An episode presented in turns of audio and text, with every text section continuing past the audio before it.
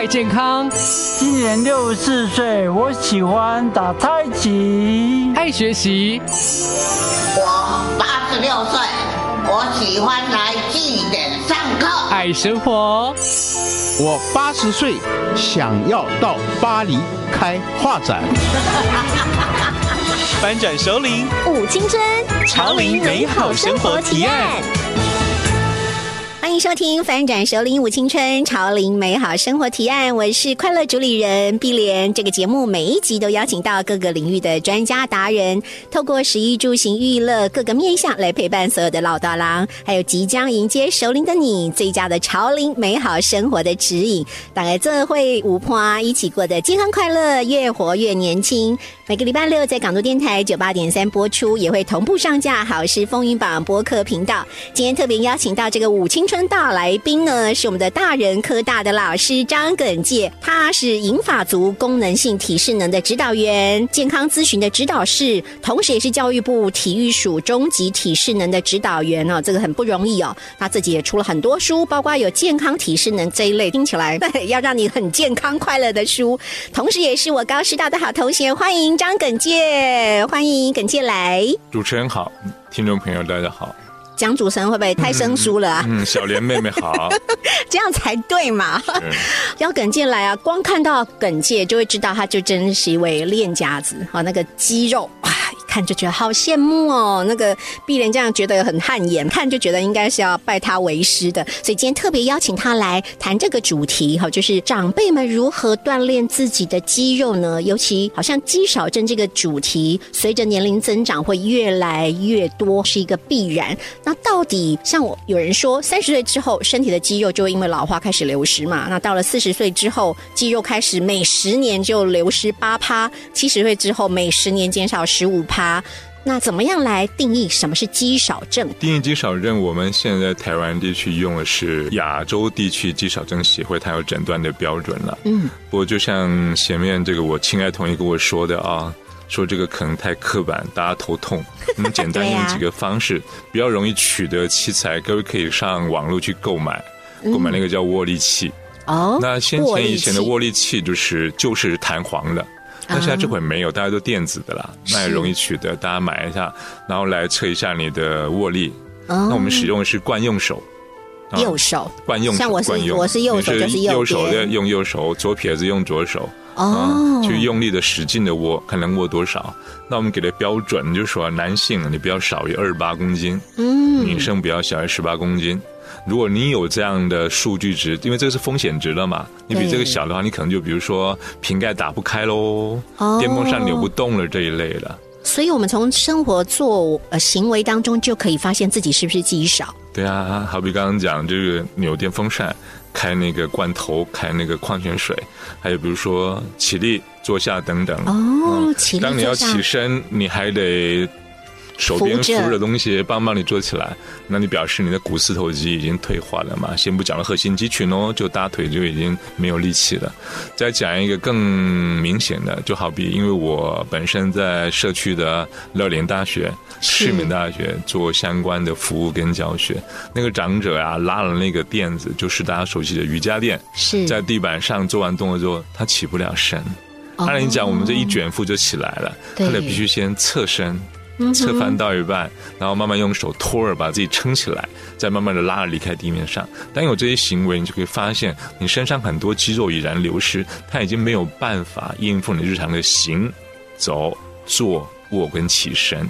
其实可以用这一个比较生活上的那些方式来检测自己啊。嗯哼，那耿介我一个问题哦，像我们通常会请长者说，哎，你睡觉起床的时候，你不要崩马上起身，你应该要侧着然后再起来，为了保护他们，万一闪到啊，怎么怎么样？这个是对的吗？这当然没有错，当然没有错，就当然没有是看针对谁而言啊。哦，你针对你是一个功能性很低的人，你搞不好还得请人来搀扶呢，那可能是一个美丽漂亮的外国女孩嘛，可能从菲律宾。印尼哪边来的嘛？好想要被他搀扶，是啊之类的，我不知道。那如果你这个心的话，你可以蹦两圈就起来了呀。哦，所以要看自己的能力。对对对，好比我举个例子，像呃，大家都说上了年纪或者是说中年以后，请不要弯腰取重物。对一定要蹲着。对，对那也就是说，当你弯腰的时候，你的下背呢是拉伸的，嗯而你的手持着重物的时候起来，你的下背竖脊肌又受到很大的张力的牵引。没错因为，它没那么强，因为它是一个最不会练到的肌肉，嗯最不会练到，所以最弱。对你重低心你往下，重往下，你一起身它就断了，哦所以你就俗称闪到腰，那不是那叫下背痛了。其实如果像我这样子呢，我就是不想男儿有膝不能屈膝嘛，我都会直膝，嗯直了背就拉起来，行不行？行。但是我们回到医生要叫嘱咐你是说，因为你有退化问题，所以医生告诉你是被动的，嗯你要保护。哦当我们做健康防促进的时候，你要增强你，即使这样也没有关系。OK，OK，好，所以这样大家可以更理解，医生有些时候是基于保护，提醒你啊、要侧身、要弯腰去做一些动作，是预防你受伤。可是我们今天请到耿健来，其实要教大家如何的增强你的肌肉能力。好，所以这完全不一样哈。所以，假如你跟碧莲一样有这样的 confuse 的话，我们今天其实一个正增能，增加你的肌肉能力的一集哦。所以真的要很认真听哦。好，那刚刚提到了肌少症可以透过握力器来确认你是不是真的有肌少啊。这个握力器可以在网络上买，或者是甚至于好像也可以去医院检查，是吗？呃，握力是比较容易取得，上医院去你就要去测那个 DXA 了，得花一点钱。嗯，哦，我们称为我都记不住，每次都看一下，叫做 双能量 X 光吸收仪，简称 DXA。对，它是测出你每平方公尺的身体面积里面有几公斤的肌肉质量，它有标准的啊。这边大家看一下，男生不要少于七公斤。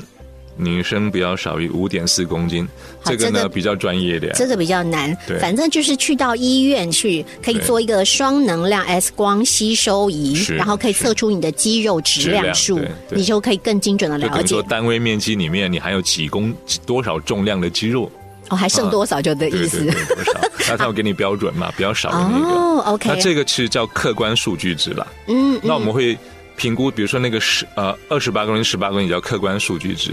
那另外一种我们用叫做运动表现，嗯，怎么说？就说像比如我刚刚讲就是起立坐下呀、对对对，脚对不对不行，表示你真的肌肉流失。啊，嗯啊，甚至尝试让你从一个小小阶蹦上去或蹬下来，你嗯，没有肌力你蹦不上去。对啊、那其实肌力都有肌力的问题，好多都会有的。，OK，好像大家对肌少症大概有概念了哈。因为刚刚我有请教耿介，我说那肌少症这个从哪方面来做预防比较好呢？包括有饮食，包括有运动。嗯那耿介说饮食占多少？占七成，七成的重要性，然后运动占三成。嗯对那我们在下段节目当中继续来谈，在营养方面怎么样来帮助你长出肌肉哦。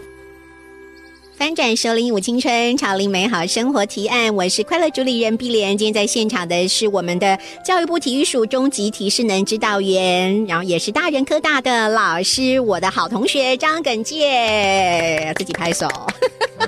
好，刚刚提到了要训练你的肌肉，增强你的肌肉，饮食营养非常重要，占了七成。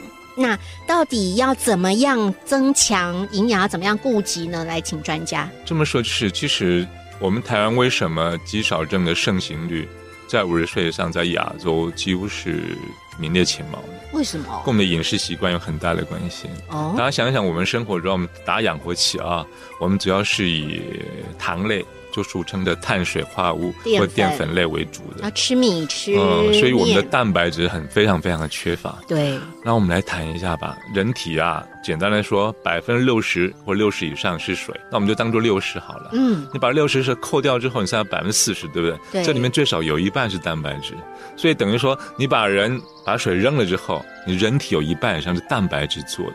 哦，既然是这样的话，我们就回来检视一下我们的餐盘好了。是咱们餐盘一打开，比如说一般我们开会啊，干啥吃那个饭盒，对不对？对饭盒一打开，半片卤蛋，对一个薄的跟纸一样的的排骨排骨，三个小小菜，下头都是饭。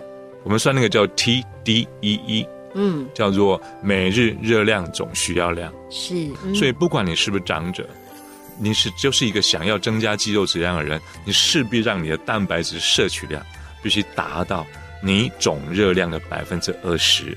那我用简单的数据来算，好比如说碧莲，它的 TDE、就是它的 Total Daily Energy Expenditure，它的每日量总需要是两千卡。嗯。那碧莲要增肌嘛，对不对？对。那我们就按照微服部的标准，它必须摄取百分之二十，等于四百。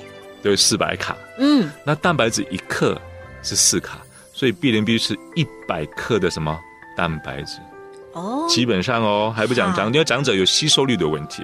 那一百克的蛋白质是什么？对对，非常好，就等你问这一题。对，一百克没概念，我先从第一个好了。就是你个大手掌，一个大男生手掌啊，这么大的面积跟这么厚。各位在一般传统市场看那个鲑鱼排，大概长这么大吧？对对，这大概就四十六克。你要吃两片，哇，那肯定吃不够的呀。再来一样这么大小，胖老爹的鸡腿排，对，差不多嘛。对，那我帮各位买过量过，那个总重是两百公克，看两百克里面大概就含三十六克的蛋白质，你要吃将近三片。好，八盎司的牛排。嗯，八盎司有概念吧？八盎司，对，一个拳头，大概四十五点六，所以得吃两片，都那么少呀？是，所以对，因为里面很多是水分，还有脂肪，所以蛋白质不是你想象样子。还讲一个更夸张的好不好？一颗鸡蛋大概是含六到七克的蛋白质，对，所以你要吃多少？数学七一七，你要吃十四颗吧。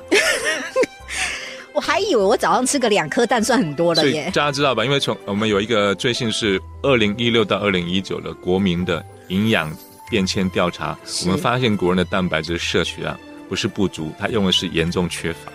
从我刚刚给大家听的那个数据、那个值、那个换算，你就知道我们根本就一直处在蛋白质缺乏里面。我有吓到哎，这跟我想象当中不一样。我本来想象的是早上只要喝一杯豆浆也蛋白质嘛，然后再吃个两颗蛋，吃个一片鱼，这样我一天应该够了吧？嗯，所以因为大家都没有这样子，发现才吃一半，没有科学的去计算，这个需要实际计计量了，否则我们不会这样嘛。我常常开个玩笑，你们有没有？呃，自己的亲戚或朋友或周边有人，他们以前小孩呢是在台湾长的，那比如说六岁或者国小就到美国去念书了，你发现回来长得跟我们不一样，对，又高又壮，饮食的关系嘛。他们都喝牛奶当水吗？不是，是牛奶，他们的蛋白质摄取量很高。那我问一下，耿健你怎么吃？其实我是一天只吃一餐，因为我是实行间歇性断食的。一六八的吗？不是，一天只吃一餐，就二十四小时的。哇！所以我到现在还没用餐呢。可是你看起来整个人精气神都很好哎！你要学我呀？断食呢？今天断食是另外一个单元，有下次有机会来谈了。对，我想他问我吃什么，对，所以我会集中在哪里？集中我必须吃的。我刚刚说了，你一餐吃什么？蛋、鱼、肉、豆、奶。大家可能想说，这好像跟魏夫妇给的顺序不不太一样。魏夫给的先是豆嘛？对。但现在因为这个不是在做学术辩论，所以不谈。我现在讲的是我个人。让你问我蛋。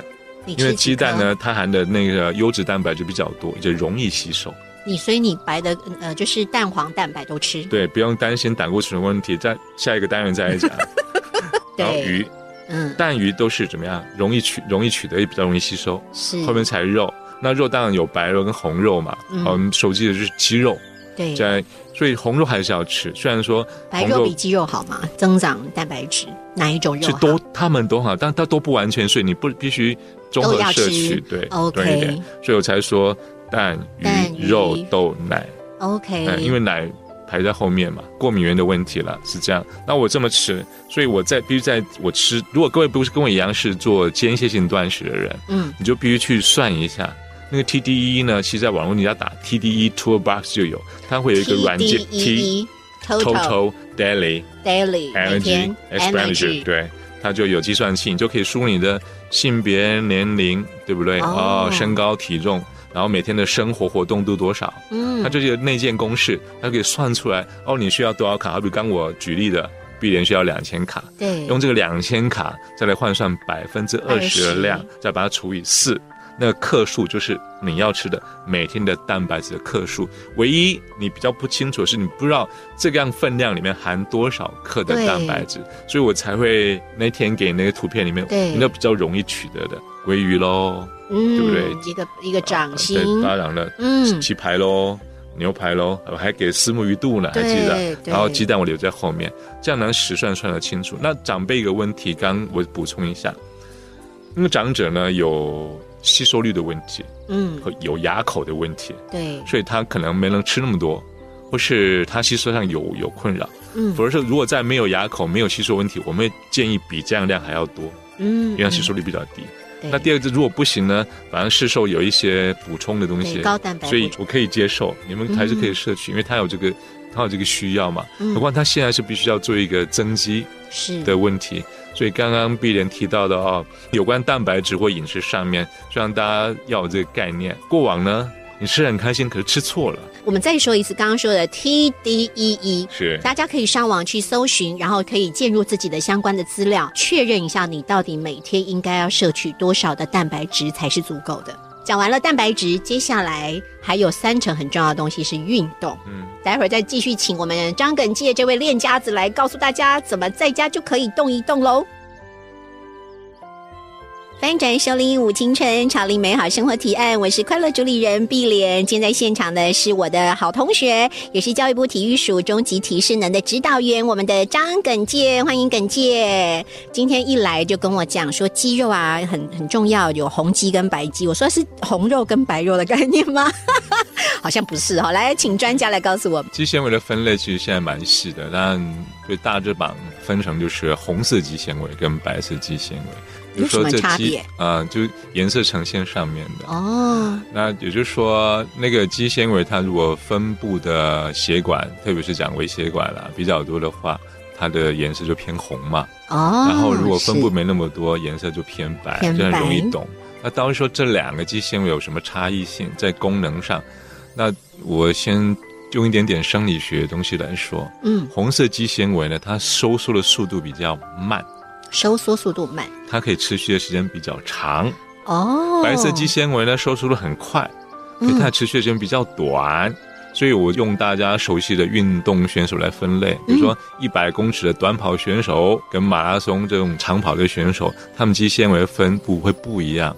嗯所以百公尺的选手呢，他的速度很快，对爆发力要强，对，所以他这个过程里面几乎氧气参与量会很少，所以他不需要那么多氧气。哦，所所以以白肌对白肌，所以你看他收缩很快，可是很快就疲劳。回到红色肌纤维就反过来，它可以收缩没那么快，但是它可以持续很久哦。所以这样子，这两个肌群也不同。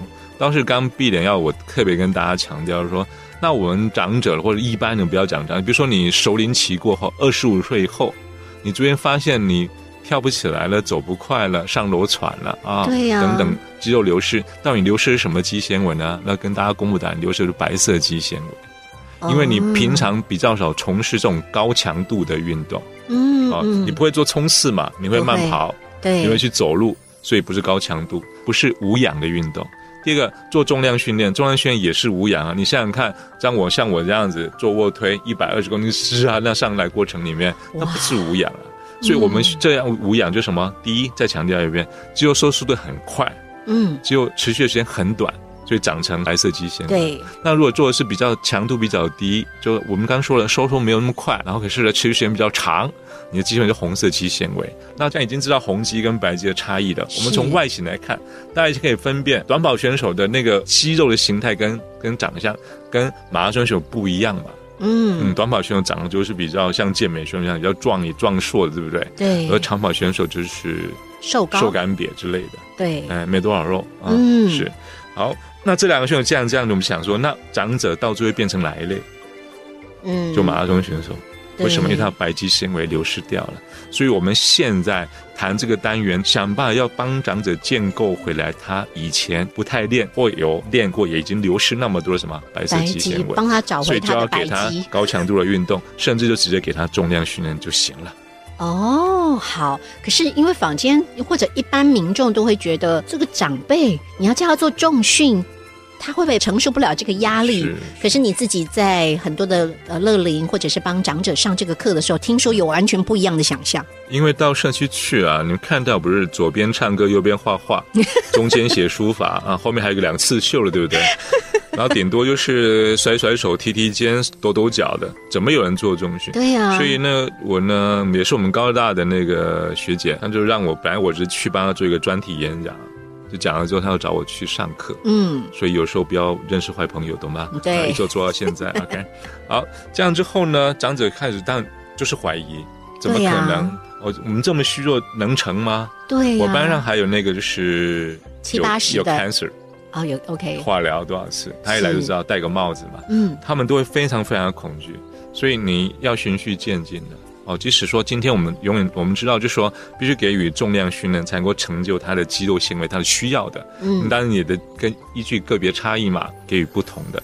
那我想，必然想要我跟大家说，第一个说服呢，就是从理念上，嗯，第二就给他例子，对呀，然后他。第三就像我这样跟各位。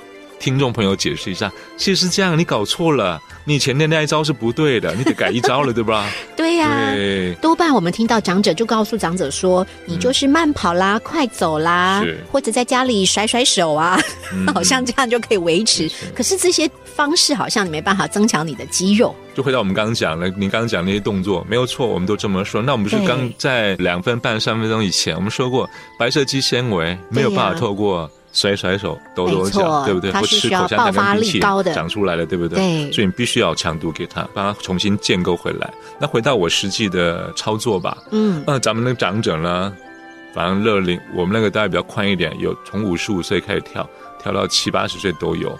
而这些过程里面，能够接受的，能够训练那个改善是非常非常明显。比方他从。呃，像鸟松那个地方，他是在地下室，是。他们想要上下楼嘞，得扶着栏杆慢慢地走，是吧？下楼更危险。对。可是像现在不用啊，人家上下是两边手提两只哑铃的呢，这能一样吗？这当然不同了，怎么来的？又不是仙丹，是练的啊。哇，练多久可以有那么大的差？这不好说，因为个别差异很大。OK。比如说像碧人这种，可能练八年。那如果是比较勤奋练，可能练一个月，这个就个别差，因为还是值跟量的问题嘛。你这么样的强度，嗯，强度什么？多少重叫强度？对对。那什么叫频率？那一个礼拜练多少天？嗯，人家一个礼拜练三天，你三个礼拜练一天，那不同。嗯，OK。再就是什么时间？人家练三十分钟，你练三分钟，那不会一样。所以这样回答会觉得比较大家听懂了啊，虽然是开玩笑的方式。的确是必须如此。嗯，所以耿介像一天你都会做多少重训？呃，我想还是不要告诉大家好了，你们会昏倒了。八个小时都在做重训？倒不是，倒不是。呃，以我来说的话，就是因为我生活内容就是读书、写字、运动、弹吉他。以前还报一个念博士班了，那保不然拿掉之后，就像读书、写字、运动、弹吉他，没别的，是就这样。哦，上课有把它放在跟读书跟运动里面，嗯，都是这样。因为我上课有学科跟术科嘛。所以我就会琢磨在这些这些里面，最后就更觉得比较妙，就是说，原本念的是成人教育，嗯，那成人教育发现的范围很广，可是在我念成人教育的过程里面，几乎都在谈银发族，几乎都在谈长者，逃不开这个。你高龄化嘛？是啊，所以我说，与其我关在研究室里面闷着头，倒不如我就到第一线上去。所以何云学姐给我这个，我就是愿意去做，虽然每次都是含着眼泪，带着微笑啊。可是你看到长者带着微笑啊，对不对？蹦蹦跳跳带着微笑，多好多让人家羡慕啊！好，那在下一段节目当中，继续请耿杰来告诉我们：假如我我没有机会去乐龄中心，我可以在家里开始开始锻炼我自己的肌肉吗？待会请耿先继续来告诉我们哦。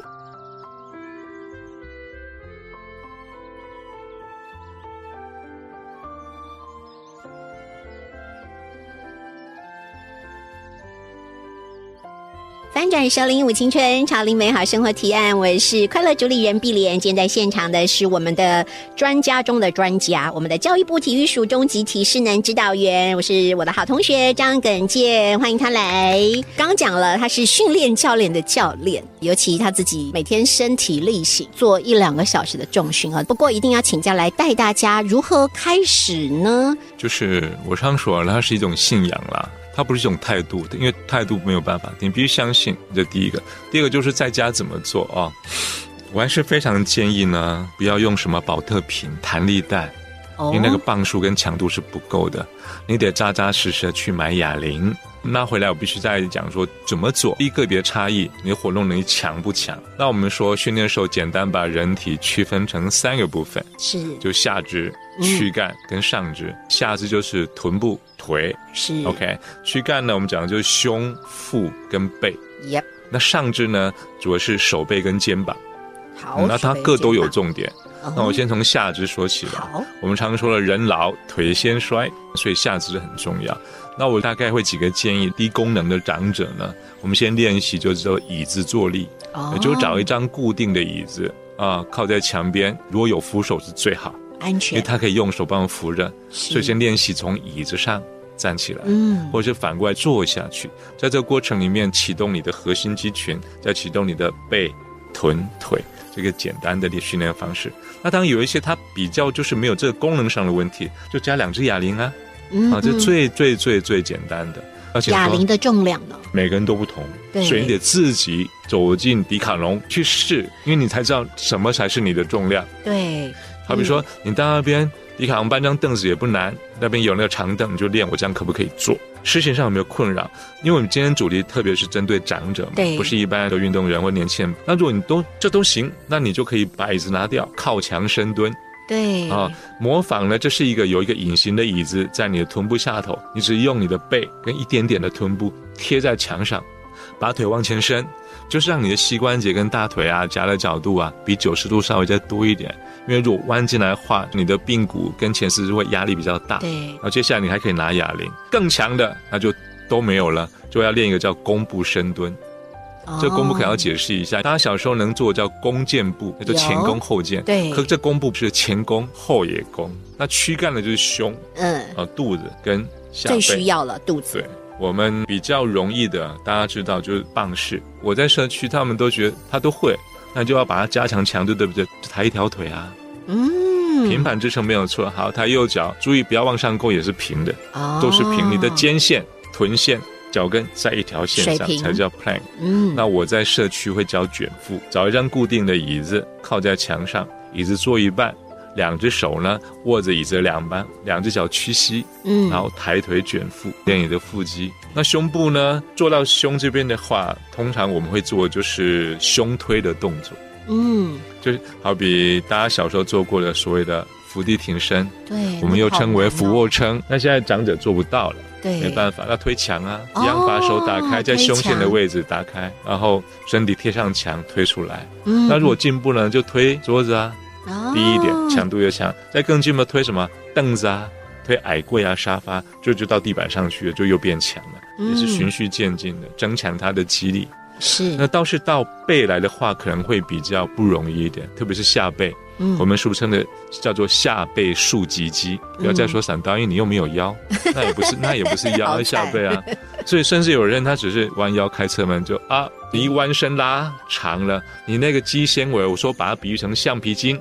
那个橡皮筋就断啦，因为平常没有锻炼，对，长得不够粗，对，所以你逐渐退化流失，就变那个样，下背容易受伤。我们现在回到说怎么练下背了，那我的建议是，你可以先做简单的反向伸展，就做那个俗称的海狗式，趴在瑜伽垫上，用手腕支撑，把你的上半身拱起来，像眼镜蛇一样，我们就俗称海狗。躯干是这么练。那回到上肢呢？上肢就是手臂跟肩。那手臂，我想各位应该都没问题，都特别强调肩。